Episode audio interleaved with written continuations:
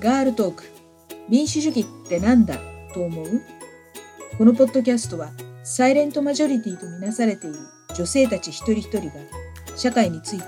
政治について民主主義についてどう考えているのか考えていないのかをモデレーターとのおしゃべりを通して発信していきます、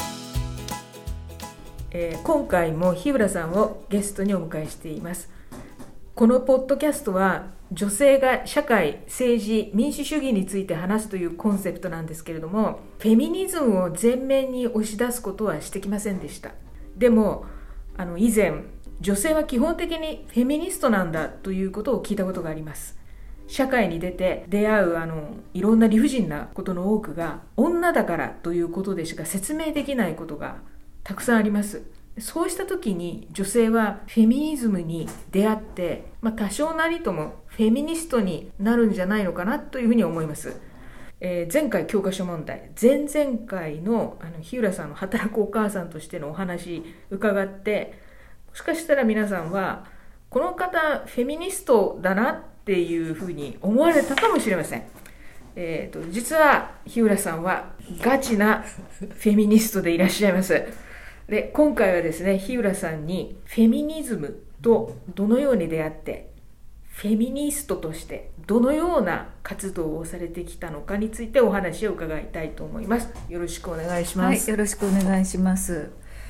えーと、ガチのフェミニストかなと自分を振り返っているところですが、えーとまあ、あの本当に去年実は私が、えっと、育ててもらった婦人問題懇話会というところの、はい、えっと、会報を若い世代に読み継ぐという「WAN」というところの企画のブックトーク、はい、 WAN っていうのは WAN の「ウィメンズ。アクションネットワーク、はい、はい、でで、えーと、やったんですね。その時にあの3分ほど話すって言った時に私がフェミニズムに出会ったのはっていうふうに出だしから言ってますので、まあ本当にあのずっとそのフェミニズム歴は長いと自負しています。はい、で、えーと、いつ出会ったかっていうと、まあ、理不尽なことっていうよりも私ちょっと歴史を研究していて、えっと、普通に近現代史の本当に研究をしてても何か自分の中でしっくりこない。こう本当にこう分析を通して何かしたいって言った時に違うなって言った時に女性の視点で、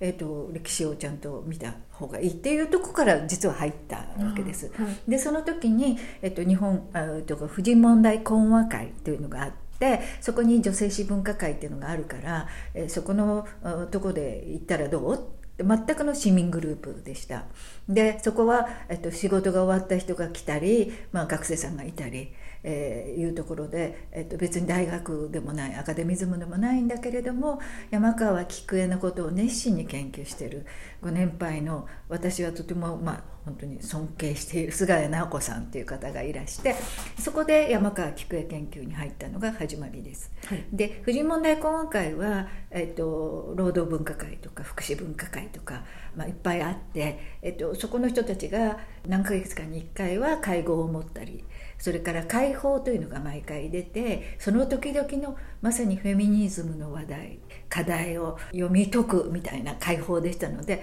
私はやっぱりその文化会の活動や、えーと、解放でそのフェミニストとして育ててもらったんだなっていうふうに思っています。で山川菊江さんっていう方は実は私初めてお名前を伺ったんですけれども、はい、どどういう方なんですかね？えっ、ー、とねあの大正時代から活躍をしている、まあ、社会主義理論に立つ、うん、えー、女性解放論っていうことであの戦後なんかは評論家というような形で、えーと、紹介されている時期もあるのですが、うん、彼女は戦前まさにこう弾圧を受けるような社会主義の運動家ででもあって理論家でもある山川仁と結婚して、うん、夫婦で、まあ、そういう立場でしたから24時間特別高等警察があの監視をするような中でで筆で食べている。で書いていろいろやってきている人で今でも彼女の労働運動の理論とかいうのはあのそのまま生きているんだよねっていう風な部分もあるし何より有名なのは、えーと、大正時代に与謝野明子それから平塚雷鳥と3人で母性保護論争つまり、えっと、子供を育てていくということは非常に個人的な営みなのかそれとも社会的にきちんと社会が担うものなのか、まあ、平塚雷鳥なんかは国家がきちっとそれを母性というものをこう保護して、うん、そして子育てすべきだと。で幼き子はこう自立した女はそんなとこに頼らずやるんだ。で山川がその後出てきて両方とも正しいと。ただだけど社会の仕組みをこのままではその問題って解決しませんよみたいなことを言った論争なんですね。すごいですね。その問題はもう今も続いてますね。今も続いてで来年使われる帝国書院というところの歴史の教科書にそのことが出て、はい、3人の名前が出て中学生から学ぶということで大変嬉しいんですね、ね。はい、だからそういう論争の中でものすごくシャープな論陣を張った人です。で戦前の活動もとてもあの特筆すべき研究対象ではあるんですけれどももう一つ戦後すぐの労働省というところができた時に、うん、初代婦人少年局長に招かれるんです、うん、彼女は。で全く役人の経験もないんだけれども GHQ が当時共産党ではない、うん、で彼女は英語津田塾出てますので、はい、すごい英語が堪能で、はい、もうあのベーベルの夫人の簡約した最初の人ですから、うん、あの何でももできてあのアメリカの労働省の資料をたくさん取り寄せて個人ででずっと研究していたということで、まあ、そういう背景もあって。で、えーと、婦人少年局長になった時に、彼女はなんと全都道府県の、えー、室長全員女性にしたんです。それであの当時内務省から来た役人たちが狙ってるポストでもありものすごく反発があったんだけれども彼女は全員女性でで自分も人選してそして女性を集めてその人たちをしっかりやっぱり教育していくと力をつけてもらうというようなことをやってでその時に作った啓発のリーフレットとか紙芝居とか 本当にすごいなと思って。だからまあいろいろな彼女の業績評価があるけれど私は労働省婦人少年局時代の彼女の業績っていうのはもっともっと評価されていいなとちょっと思ってるところではあるんですね。今でも同じです。女性たちにちゃんと自分のこととしてこの問題当事者として取り組むべきだというメッセージがあふれていますのでそのまさにフェミニスト 当事者性ということですよね。で2010年に映画を作りましたドキュメンタリー映画その時に「姉妹をまず書く疑うことを習え」というタイトルにしてそれは何かっていうと女学校の会議にメンバー全部男だと。うんで当事者はどこに行ったんだあなんかそれって今のにも通じますね。そうそう。女性活躍がどうのこうのにですね。だからあの私たちはいつ私自身の魂を形成する権利を彼らの手に委ねたのか。私たちの若き姉妹をまず各疑うことを習い各疑うことを知った時そしてこの疑いをあくまで熱心にあくまで必要に追求することを学んだ時にそこに私たち婦人の救いの道が開けてくることただそこにのみ開けてくることを悟られるであろうというふうにその大正時代に言ってるんですね。うん、もうあのまず疑って自分のことは自分でしょ。そう。で女性がこれやらなかったら女性の問題解決しないよってメッセージなんですよね。うんであともう一つはねあの戦後すぐにこう解放されたあの選挙権が来た。で、うん、けどなかなかこの意識とかまだ学べないっていう時に、うん、解放の黎明に満ちてっていうのに私は婦人に関する真実をつかみたい。事実を知りたい。買収されたまたは強制された投票は真実を語らない。無知は無知でよい。外るには及ばぬ。それは女の罪ではなく過去の日本の罪なのだから。その後ですね女よ包み隠すことなく恐れはばかることなく大胆に率直に自己の意思を示せ。解放の第一歩はそれであるっていう、この言葉がね結構気に入ってみんなで タイトルをどっちにしようって言って、あのまず書く疑うことを習いっていうふうにしたんですけれどど、はい、あのそので山川菊江と出会ってで山川菊江の関係で山川菊江記念会というものの事務局を自宅に引き取って、ちょうど25年ぐらいですね。そうなんですね。はい、っていうことですね。あの、うん、このポッドキャストは最初の方では私の韓国人の友人のジナさんっていう人が出て、うん、で彼女はその日本の大学院で女性史を勉強してるんですね。はい、彼女はその女性誌の研究会にいくつか、うん、まあ、参加してるわけなんですけど彼女が言うには日本のこういう研究会のメンバーっていうのは大体高齢の方が多くて若い人自分がもう本当一番の若手で、私よりもずっと年上の人たちばっかりが参加していて、で日本の女性はあんまりこういうことに興味がないんですかねみたいなことを言ってたんですね。なんですけれども今まで考えられていたフェミとは違う形で今のあの若い女性がまたフェミに出会ってるんじゃないのかなって私は思うんですよ。っていうのは、まあ、MeToo 運動っていうのがあって、あれは結局はフェミニズムと非常に密接な関わりがあると思うんですよね。私たちの人権がないがしろにされているんじゃないのかっていうことを可視化したんじゃないかと思うんですね。それで日村さんはなんかデート DV 予防教育っていうのに関わってらっしゃるっていうことで、デート DV 予防教育って、まあ、これも本当 MeToo に、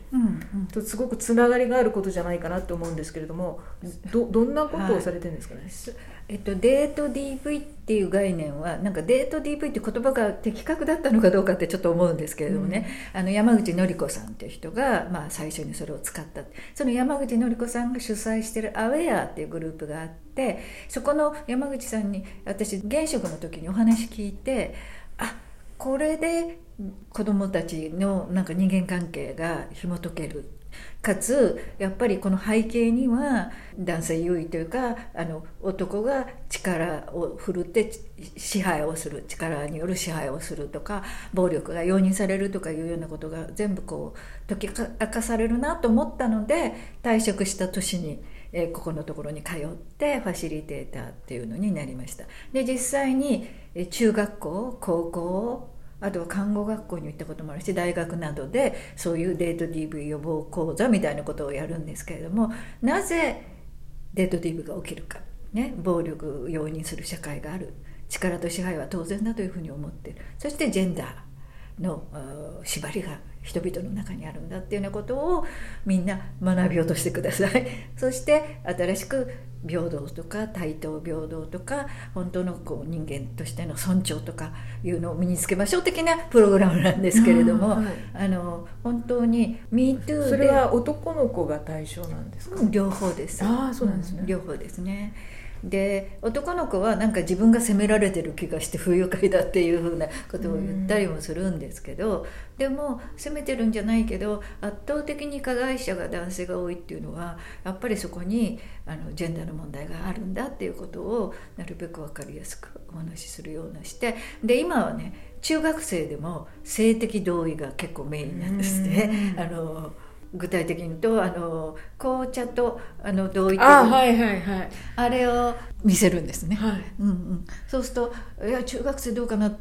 ちょっと前だったらこれ中学生ネタを起こすなことをするなって言われたと思うんですけど今全然ですね。ああとても良かったですって言われるんですけど、まあ、そんなことも含めてその時に性的同意ということを当事者としてこう MeToo 運動で出てきた人とか、まあ、本当にその性的同意ということで集まった若い方たちとかいう活動を見てるともう新しい時代が来たという感じがすらしますね。であのやっぱりそこであの不当だということに気づくとそれってフェミですよね。あの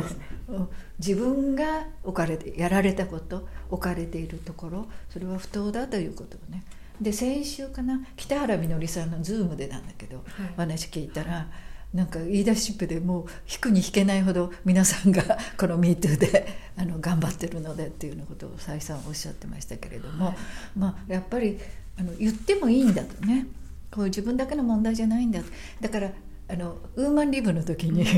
個人的なことは政治的なこと。という標語があったんですね。私に起きてることっていうのは決して私の問題だけじゃなくてまさに政治的な問題で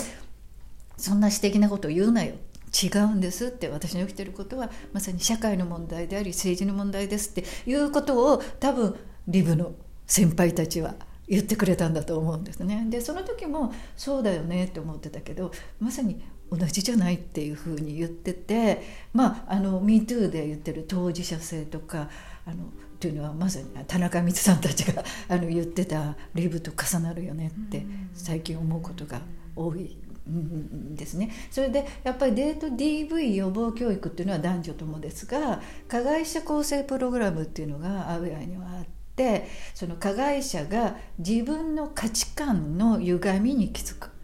自分のこう判断して DV っていうのは病気だからとか、まあ、いろいろ言ったって治らないよっていう人がいるけど徹底してそのあなたの価値観がどうかということをこう検証させるというか。でしかもグループで。だからあのファシリテーターが何かを学ばせるのではなく同じ人たちが同じように発言し合いながら学び合いながら気づいていくっていうのはなかなかプログラムとしては興味深いっていうかあのすごいなというふうに思いました。だから認定資格取るのに50時間ぐらい研修での実際の場にいるんですけれどもだ実際に私はこれはやれていないんですけれどもあの、まあ、自分でワークショップ開いたりとかそうそうそう。だけど、まあ、今本当に流れとしては全国に広めていきましょうと。それからあの内閣府なんかもこのプログラムに大変関心持っていて予算をつけてくるような状況があるので、うん、やっぱり加害者が気づいてやめない限りは問題解決しなく、うん、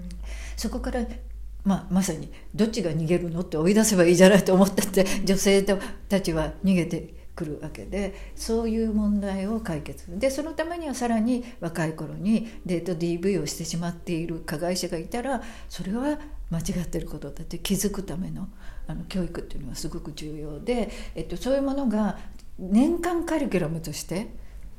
台湾だったかな？もう入ってるし諸外国ではどんどん進んでるんですね。でも日本はなかなかそこまでいかなくって意欲のある先生方が呼んでくださると行って授業をしたりとかいうようなことをやったりもしていますね。だからやっぱりあの若い世代が気づいて異議と異議申し立てだよねするっていうことが世の中を変えていく力になるんだなっていうふうには思ってますね。そうですねあの、うん、声を上げるメイクサムノイズですね。ですねだからそれは勇気のいることだと本当に思うけれどもあの自分だけに起こってることではないっていうのは声を上げてみたらそこの周りがの人につながりができるね、え、っていうわけでそうすると自分だけではないしそして変えていこうっていう意欲につながれば社会変革につながっていくんだろうなっていうふうに思っていますね。建前上に平等意識っていうのはあっても何かことがあると本当にもうその、えーと、女性差別的なことをもう身につけちゃっている人たちがたくさんいて大学生なんかの授業でやると自分の彼女にしてほしいことあの自分があの期待することみたいなことを言うと、もうまさしくステレオタイプの男と女が出てくるんですよね授業やってるとね。だからそういうのを見てるといや根深いしこれは生まれたと同時に男の子女の子のシャワーを浴びて育っていくんだからまあでもやっぱり声を上げる人たちが出てきているということはとってもあの頼もしいなというふうに思っています。でも去年本当に富士門中川会のブックトークやった時に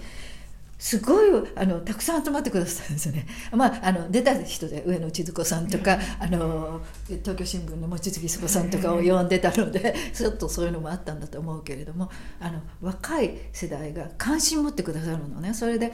どうしてそんなことがみんなが集まってけんけんがくがく議論するようなことができたんですか？とかあの終わった懇親会でもいっぱい質問をされていてだからそういうのやりたいですっていう若い世代、期待したいというふうに思っています。ありがとうございます。今回は日浦さんにフェミニズムについてお話を伺いました。あの今回、前回、前々回と3回にわたって本当に貴重なお話を伺いまして大先輩ありがとうございました、えー、もう本当に振り返りのいい機会を与えていただいて感謝してますありがとうございました